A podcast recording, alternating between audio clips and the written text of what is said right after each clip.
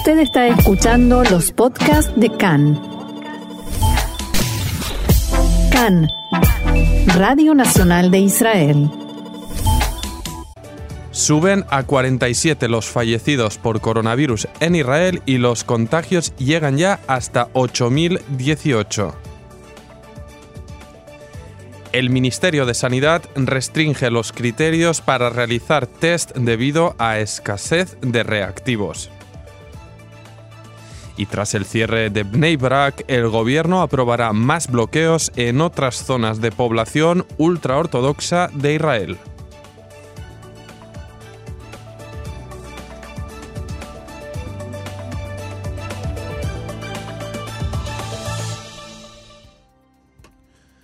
Bien, vamos adelante primero con esta información de actualización sobre las cifras del coronavirus aquí en Israel y es que el número de fallecidos por la pandemia antes de iniciar nuestra transmisión subía ya a 47. La última víctima, una mujer de 61 años que falleció en el hospital Wolfson aquí en Jolón muy cerquita de Tel Aviv. La noticia llegaba tras el comunicado del Hospital En Karem de Jerusalén en que anunció la muerte de un hombre de 63 años que sufría enfermedades previas. Desde Beersheba, el Hospital Soroka también confirmaba la muerte de una mujer de 84 años. Se trataba en este caso de una residente de una residencia de ancianos. Desde el Ministerio de Sanidad informaron de un incremento significativo de casos y ya se superan los 8.000, en concreto 8.018. De ellos, 127 son considerados en estado grave y 106 están conectados a respiradores. La buena noticia es que 477 personas ya lograron recuperarse de la enfermedad. Y recordamos que el Ministerio de Sanidad llama a todo aquel que estuvo en contacto con un enfermo de coronavirus entrar inmediatamente a aislamiento domiciliario de 14 días desde el momento del contacto. Tanto en la página de noticias de CAN como en la del Ministerio están publicados los recorridos de los enfermos, con los lugares y horas. Por tanto, todo el que estuvo en uno de esos sitios o horas indicadas debe reportarlo en la web del Ministerio de Sanidad o llamando al asterisco 5400. Y otra de las informaciones que dábamos en los titulares, y es que debido a la escasez de reactivos, el Ministerio de Sanidad decidió restringir los criterios para decidir a quién se le realiza una prueba de, laboratorio para detectar el coronavirus. El lunes de la semana pasada había decidido ampliarlos y hacer cada vez más exámenes, pero acaba de cambiar las normas. Ahora solo quien tiene fiebre de más de 38 grados, o tos, o dificultades respiratorias u otro problema de respiración, y también los que estuvieron fuera del país o en territorio de la autoridad palestina en los 14 días anteriores a la aparición de los síntomas tienen derecho a que se realice el test. También quien estuvo junto a una persona diagnosticada a una distancia de menos de 2 metros y durante más de 15 minutos, como así también quienes no tienen ningún síntoma pero regresaron de alguno de los países más afectados por el virus. También aquellas personas en cuyos lugares de vivienda o trabajo se detectó contagio masivo, como en las instituciones geriátricas. También los trabajadores sanitarios entran en esta categoría. Y aprovecho para comunicar que escuchamos obviamente que hay bastante confusión al respecto de la realización de test. Israel, como la mayoría, la gran parte de los países de todo el mundo, está afrontando grandes dificultades para poder realizar todos los test que quisiera. Obviamente hay cierta incertidumbre y de ahí que se hayan impuesto estas restricciones pero obviamente como venimos recordando desde el principio de la expansión de la pandemia ideal en reportar directamente al Ministerio de Sanidad llamar a Magen David Adom y informarse directamente con los responsables para averiguar cómo operar en caso de necesidad. Y vamos con la otra información que avanzábamos también en los titulares y es que después que el gobierno aprobara el establecimiento de zonas restringidas y debido a un nuevo aumento del número de enfermos de coronavirus en Bnei Barak, se establecieron barreras en todas las entradas y salidas de la ciudad. En total, más de mil agentes de policía fueron desplegados en puestos de control en todos los accesos.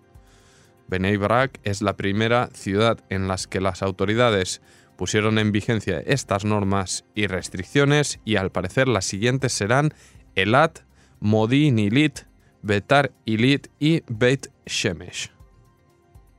Los habitantes de Bnei Barak no tienen permitido salir de la ciudad con excepción de salidas para recibir tratamiento médico, funeral de un familiar de primer grado o un procedimiento judicial. El gobierno asumió la provisión de alimentos y servicios esenciales a la población de la ciudad. En el lapso de una semana, el número de contagiados de coronavirus en Bnei Brak aumentó en un 337%, mientras que el aumento en Jerusalén fue del 260% y en Tel Aviv el 153%. Esta mañana Jerusalén registraba 1.302 casos en una población de casi un millón de habitantes. En Bnei Barak se confirmaban 1.214 casos en una ciudad de 200.000.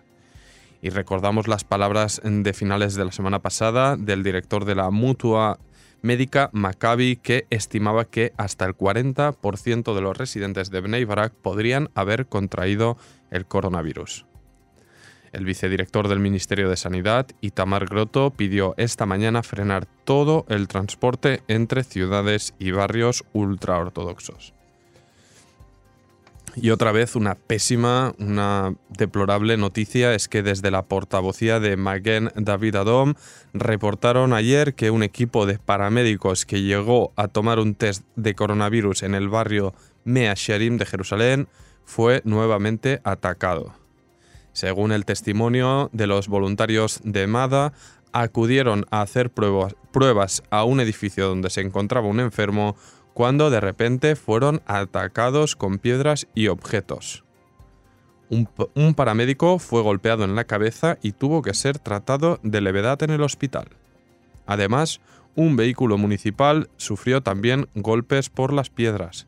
El paramédico contó que salí del coche municipal que nos ayuda con las pruebas, dirección a la casa donde un residente tenía síntomas cuando, para mi sorpresa, varias personas me rodearon, gritaron y me lanzaron piedras y objetos.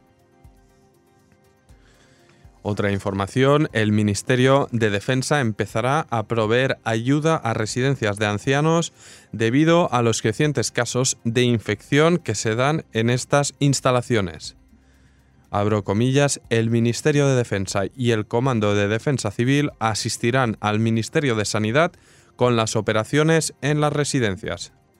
Según Khan, el Comando de Defensa Civil no está de acuerdo con la medida. Ayer, el ministro de Defensa Naftali Bennett dijo que el manejo de la crisis debería ser transferida de inmediato al ministerio que dirige y a las fuerzas de defensa de Israel. Dijo, el Ministerio de Sanidad debería marcar las directrices, pero no las jerarquías de las operaciones. Y respecto al paro al desempleo, el director del Instituto de la Seguridad Social aseguró que los pagos por desempleo y asignaciones de emergencia no serán transferidas antes de la festividad de Pesach. Desafortunadamente, y a pesar de los grandes esfuerzos, no podremos comprometernos a entregar los beneficios por desempleo, comentó a Maarif Meir Spiegler, antes de añadir que espera que los pagos para niños sí podrían ser recibidos antes de la festividad, pero no los de los mayores. Dijo que normalmente procesamos 17.000 peticiones mensuales para beneficios eh, durante cada mes, pero ahora tenemos más de un millón. Este mes pagaremos entre 700 y 800 mil avances de entre 1.000 y 2.000 shekel a trabajadores que perdieron el empleo. El sistema no puede asumir más, dijo. Por primera vez desde su existencia, Israel tiene más de un millón de parados mientras la pandemia sigue arrasando empleos y empresas. El primer ministro Netanyahu anunció la pasada semana que las familias recibirán 500 shekel por cada niño antes de las vacaciones de Pesach. Además, habrá ayuda a los ancianos y serán aprobados en una ley de emergencia que, se harán directamente, que harán que los pagos se hagan directamente a las cuentas bancarias sin procesos burocráticos añadidos. Y vamos con dos informaciones breves antes de una primera pausa respecto a la crisis de los huevos. Y es que el director de la Asociación de Productos de Aves de Corral se refirió a la falta de este producto en el país. Dijo, todo el mundo está encerrado en casa y un huevo puede suponer una ración completa. El consumo es muchísimo mayor de lo normal. Por ello, continuaremos trabajando para poder proveer huevos israelíes, dijo Moti Alkabetz. Oficiales indicaron que la falta de producto no es por cuestiones de suministro, sino de compra masiva debido al pánico extendido. Desde la oficina del primer ministro se comunicó que se financiará una importación aérea de emergencia de millones de huevos ante la festividad de Pesach. Y otra información, el general del Comando Central del Comando Civil de Tzal, Nadav Padan, ha sido enviado a cuarentena tras entrar en contacto con un civil que al parecer contrajo el coronavirus. Según el portavoz militar, se aislará en su oficina y continuará operando con normalidad. Se encuentra bien y no tiene síntomas, indicaron desde el ejército.